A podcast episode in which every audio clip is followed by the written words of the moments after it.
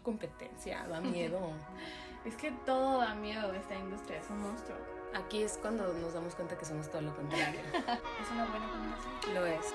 Y todo mundo, otra vez, todo mundo se viste, todo mundo se necesita poner ropa. Hola, yo soy Shanti del Ángel. Y yo, Ana Cristina Mention. Y esto no es moda. Bienvenidos a un episodio más de Esto no es moda. Hoy estamos aquí una semana después de nuestro gran comeback para platicarles de otro tema que nos parece muy interesante. Otra vez estamos a la distancia y creo que esta modalidad va a seguir por mucho tiempo. Y pues la verdad sí extraño a Mention. Primero que nada, me rehuso a esto, ¿eh? Me rehuso que esto siga a la distancia, porque yo también te extraño. Pues sí, pero ya estamos cada vez más cerca de tener la vacuna contra este estúpido virus que nos acecha por los rincones.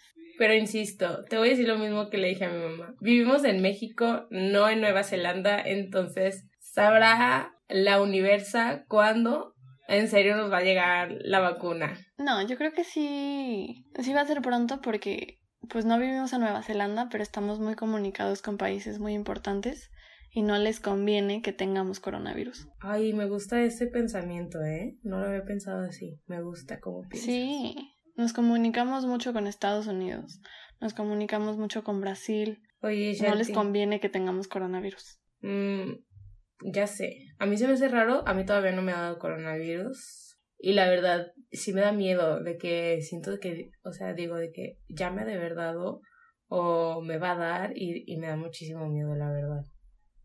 Siento que ahorita en este punto todos estamos de que o ya les dio o creemos que ya nos dio porque es muy imposible que no nos haya dado, ¿no?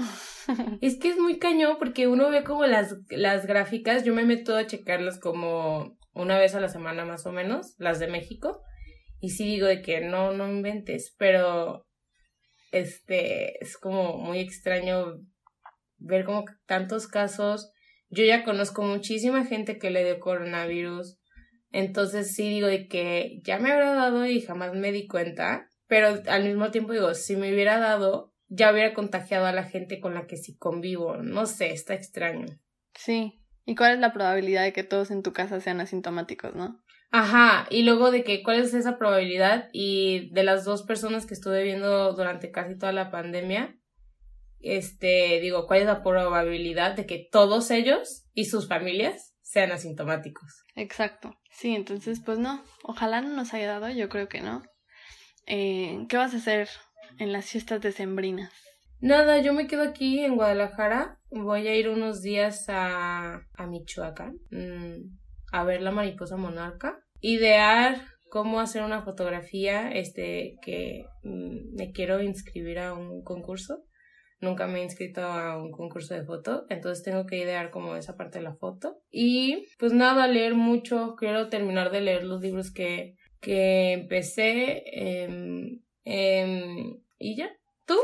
¿Qué vas a hacer? Yo voy a ir a Puerto Vallarta, porque ahí vive mi familia entonces nos vamos a ir a internar a sus casas y ahí la vamos a pasar semana de Navidad y nos regresamos para pasar año nuevo aquí en la casa, nada más nosotros cinco. Aparte del cómo estás y qué vas a hacer hoy. Hoy vamos a platicar de algo que tiene para sacarle de muchas formas y de muchos colores. lo podemos abordar de una manera muy técnica, lo podemos abordar platicando y pues lo vamos a hacer de las dos formas. Hoy les vamos a platicar de las tendencias y es un tema súper amplio, es un tema que incluso la gente que no tiene idea de qué es una falda ha escuchado hablar sobre las tendencias porque es de lo que más se habla cuando nos referimos a moda. Entonces hoy les vamos a platicar de de dónde salen, cuándo se empezaron a estudiar y por qué, y pues cómo las usamos para qué nos sirven y demás. Y bueno, sí, como dice Shanti, em, las tendencias pues siempre están ahí, o sea, son la hermana de la moda, ¿no? No hay manera de separarlas, siempre cada temporada hay como ciertos elementos súper distintivos a esa temporada, eh, siempre decimos como, oh, que está en tendencia, pero este, sinceramente a mí en lo personal se me hace un tema súper interesante porque mm, yo tenía una idea muy distinta de quién marcaba, cómo se, cómo nacían las tendencias, no tanto quién, pero cómo nacían. Porque siempre te dicen, no en tema moda. Ay, no, pues es que, ¿de dónde sale? ¿Quién se lo inventa? Los diseñadores, las, no sé, ahora las bloggers, los, los actores, este, o sea, realmente de dónde nacen y, y, pues cómo llegan hasta nosotros, ¿no? Simples mortales, consumidores de mm. moda. Pues de hecho hay una escena eh, que creo que es la más famosa de la película de El Diablo viste a la moda, en la que Miranda Presley le da toda una cátedra del azul cerúleo a Andrea. Creo que es como el, resumen perfecto para empezar los contenidos de hoy, que realmente, aunque nosotros nos creamos muy ajenos a lo que es la moda como completo o a lo que son las tendencias, y aunque creamos que en las tendencias nosotros no aplican y demás, pues no, o sea, siempre todo es un sistema circular cíclico en donde todo se recicla y las tendencias nos tocan queramos o no. Y puede ser en la moda de prendas o en la moda de tecnología, en la moda de autos, en la moda de estilos de cabello, lo que sea, siempre un aspecto de la moda que son las tendencias nos van a tocar queramos o no. Sí, o sea, y aparte, este, una tendencia así como tal es una inclinación, este, de una persona hacia cierta cosa determinada. Y esto, tomándolo en cuenta, lo, yo lo dividí aquí en mis anotaciones como en pasos. Hay como tres pasos, bueno, cuatro pasos esenciales para cómo una tendencia llega hacia las, hasta las tiendas, ¿no? Y para mí la primera, o sea, que generalmente cuando le preguntas a la gente de que, ay, no, pues, ¿quién dicta la tendencia? Siempre dicen como, no sé, sacan fashion icons, Kylie, Kendall, las Kardashian, no sé, por ejemplo, siento que ellas son personas como mm, muy en pro de la tendencia, que siempre la siguen, este, entonces siempre dicen como un personaje de la cultura, este, contemporánea que marque esta, las nuevas tendencias, ¿no? Sin embargo, no son ellos quienes crean una tendencia. O sea, la gente que crea la, las tendencias de moda, por ejemplo, son gente especializada que tiene esa su chamba. Y la chamba en realidad es buscar los textiles, formas, colores y figuras que la gente, que ellos predicen, que ellos creen, imaginan que la sociedad, dependiendo obviamente de lo que está pasando y lo que puede pasar en un futuro, va a buscar como reflejo en su ropa, ¿no? O sea, hay un paso previo antes de que llegue al diseñador y es esta gente que, este, que se dedica a la investigación, pero no es lo mismo el diseñador al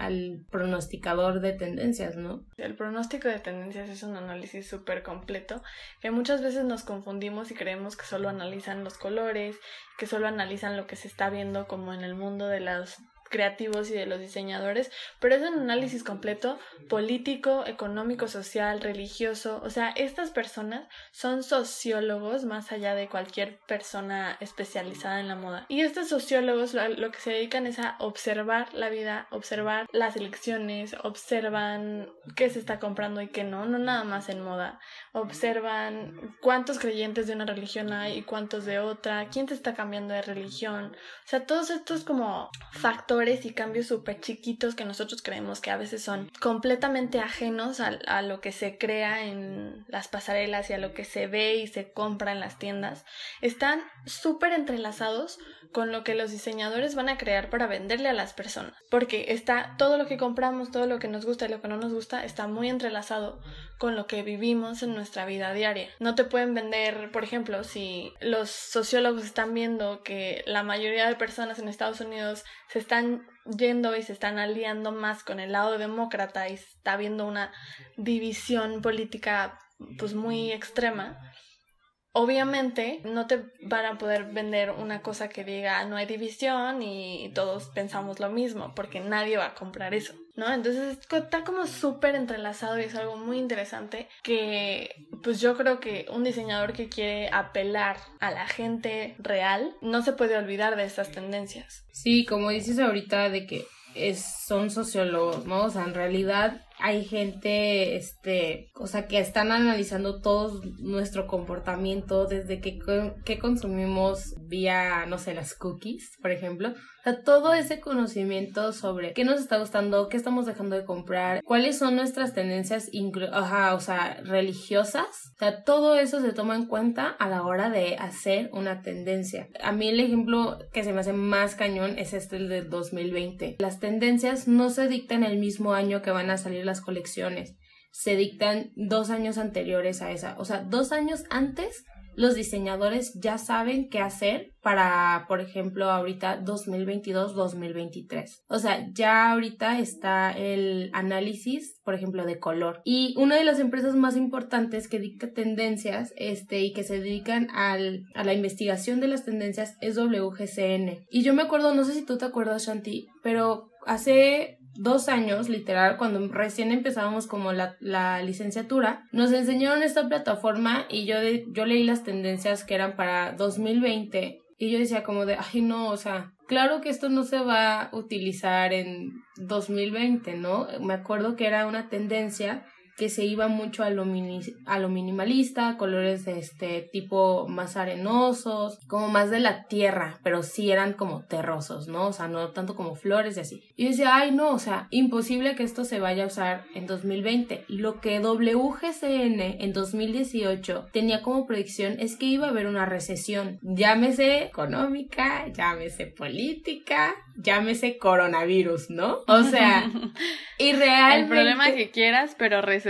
Ajá, y, y le dieron justo el clavo. Y digo, las, las predicciones son eso. Es un a lo mejor va a pasar o a lo mejor no, pero para 2020 pasó y tuvimos una recesión e ibas de que a las tiendas más, no sé, famosas en cuanto a fast fashion que es Sara y Sara tenía puros colores neutros. O sea, incluso está esta tendencia que ahorita es súper famosa de beige on beige.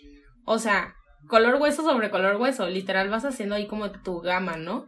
Y tenían colores como muy apagados, este, como si hubieras dejado el verde y al verde le hubiera dado el sol, no sé, tres días enteros. Entonces, una tendencia es es una, vamos a tomarnos la, la, libertad de imaginar qué pasaría, obviamente basado en estudios, pero qué cañón cuando sí pasa, ¿no? Y es que a mí lo que se me hace más impresionante, la verdad, es que realmente, o sea, los que la ponen en escrito y los que la, anuncian son estas personas que se dedican, sociólogos, analistas y demás, que se dedican a hacer los pronósticos de moda formales. Pero realmente todo nace de nosotros como grupo. O sea, estos análisis no se los sacan ellos de su imaginación nada más. Como tú decías, es un estudio completo que hacen a partir de nosotros. Yo cuando estábamos aprendiendo de WGCN y demás, fue como un abrir de ojos que yo sentí que yo tenía como acceso a, al futuro. O sea, que yo sabía cosas que los demás no. Y la verdad es que pues no es así porque todo el mundo sabemos, pero nadie nos sentamos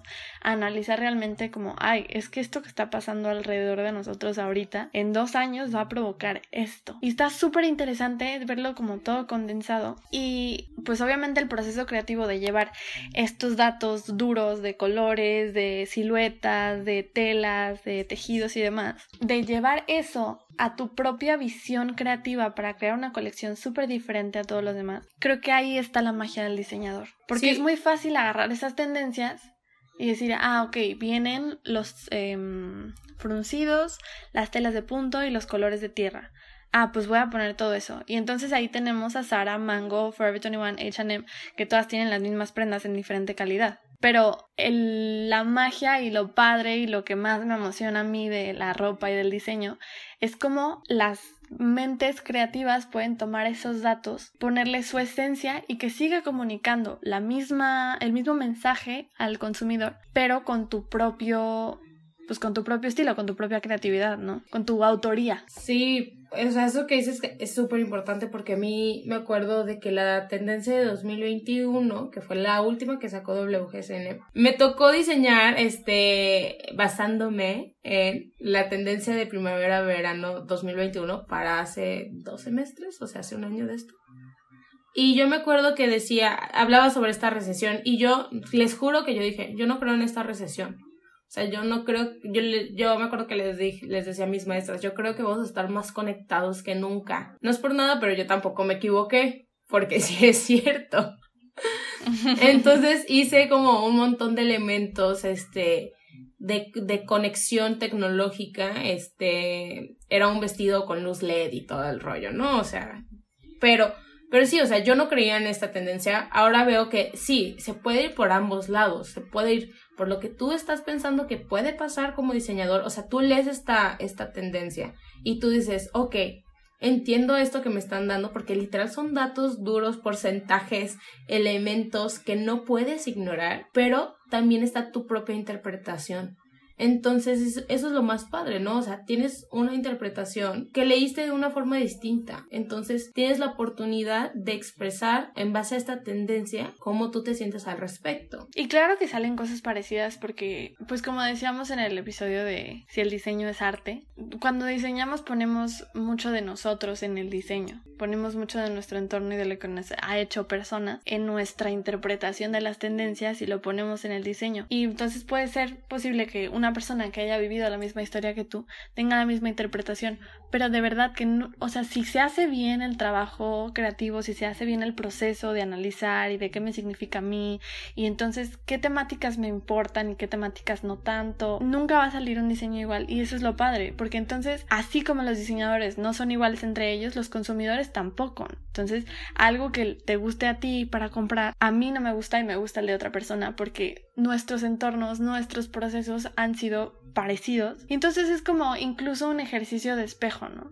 Usando estas tendencias que todo mundo vivimos, que se sacan de nuestra vida, que se sacan de lo que vivimos todos como, o sea, en el mundo general, que es, o sea, son 7 billones de personas. De todo esto se van como agrupando con lo que nos refleja y lo que nos significa a unas pocas personas, que puede ser que alguien lo haya diseñado en Ghana y a mí me signifique porque en extremos completamente opuestos del planeta vivimos cosas muy parecidas. O sea, esto es como el paso uno, ¿no? O sea, de que ya, ya me pasaron la tendencia y ahora pues, o sea, como número dos, me tocaría a mí como diseñador traducirla, ¿no? Y hay como tres tipos, o sea, hay teorías, ¿no? O sea, sí hay sociólogos contemporáneos a nosotros que se dedican a estudiar cómo la gente recibía las tendencias, cómo las casas de moda lo manejaban. Y hay como tres ejemplos puntuales, ¿no? Este, dependiendo de cada sociólogo, no me voy a meter en eso ahorita, pero bueno, tenemos de primer ejemplo a la casa de modas Chanel. Chanel crea códigos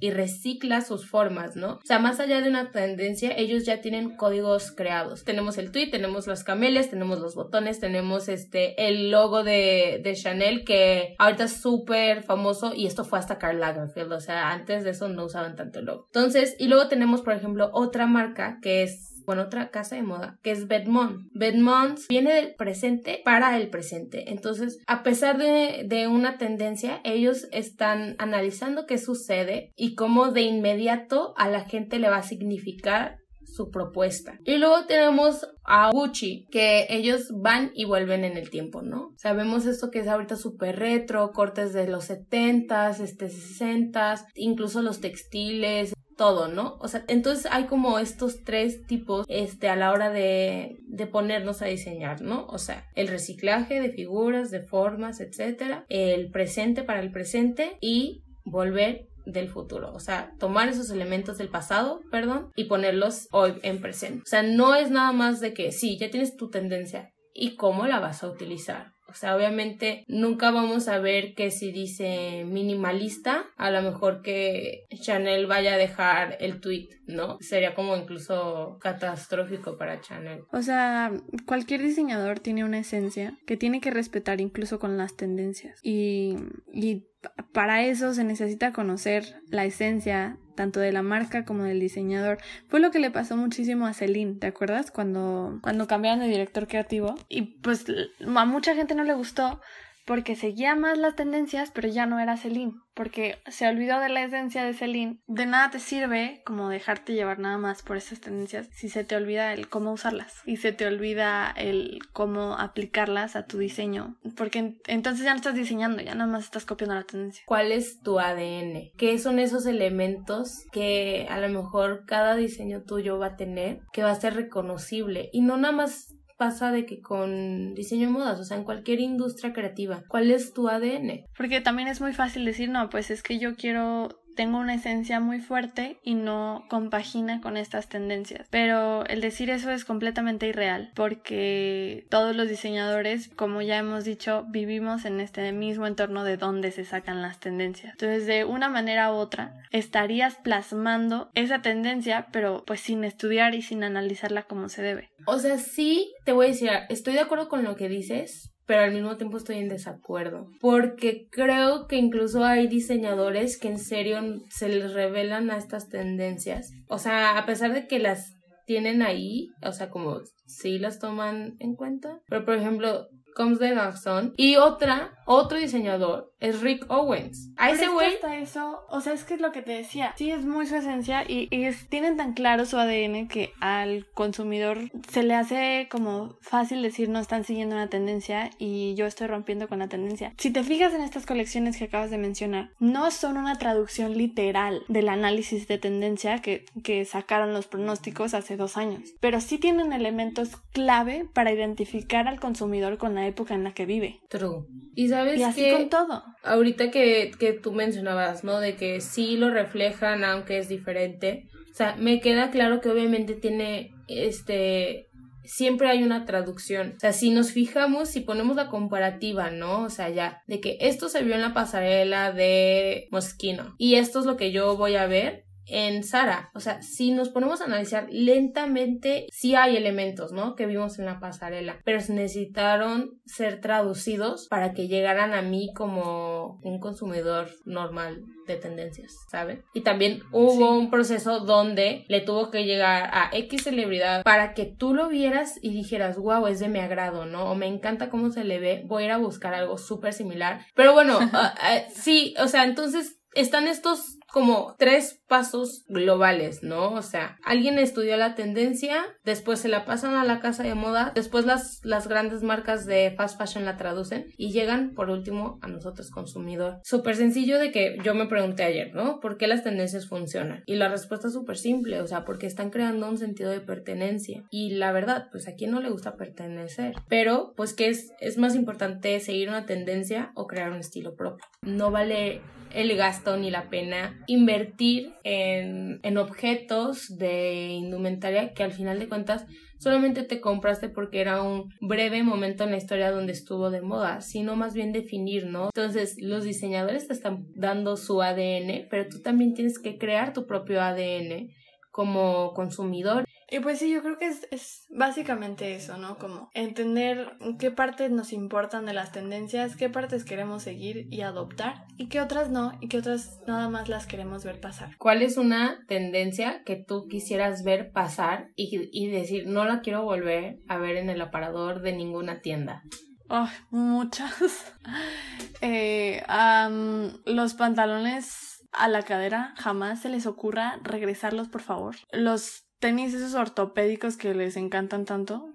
Ay, yo tengo miles, yo tengo un buen, los me encantan. Odio con mi vida. Y están bien a gusto. Eh, los grills, también los odio. ¿Los qué? Los grills. ¿Los que se ponen los dientes? Ah, no sé, eso La joyería dental. Siento que ya es meternos a cultural appropriation. Pues es que sí, o sea, es que como tendencia están pésimos como parte de una cultura y demás, pues cada quien, ¿no? Pero como tendencia, tan pésimos. Ay, no, no puedo, tengo sentimientos encontrados ahí, ¿eh? Fíjate que no me desagradan tanto. Ay, no, a mí sí. Porque mucho tiempo se... Sí, se criticaron y era como de, ay, o sea, ¿por qué usarías eso? Es como de que algo bajo, ¿no?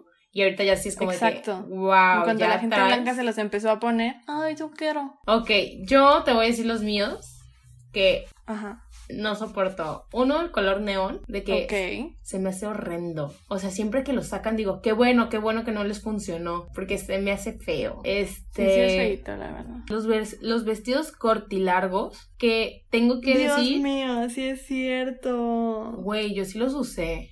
Yo también. O sea, yo sí los usé cuando era puberta y la, la verdad digo de que, ay, no, no, no, ¿Por? Este, y mi último, no sé si sea un trend, pero definitivamente es por algo que han estado optando muchas casas de moda y no me gusta, es sacar el white sneaker. Creo que esos son mis, mis tres tendencias que han optado que en serio a mí no me gustan. Y si los vestidos cortilargos es lo peor. Virgin, ¿qué estás haciendo, hermana? O sea, ¿qué estás haciendo con Chanel? Y bueno, eso fue todo de nuestra parte. Esperemos que les haya interesado muchísimo este tema, tanto como nosotras. Este, cuéntenos en, en los posts, en, por DM, por donde quieran, qué opinan ustedes de las tendencias, qué creen que vaya a ser la tendencia para 2021 o bueno, 2022 también. ¿Qué tendencias no les gustan? ¿Qué tendencias no les gustan? Muy importante porque sí hay muchas muy feas. Pero pues eso ha sido todo y les mandamos un súper abrazo y los vemos la siguiente semana. Bye. Bye.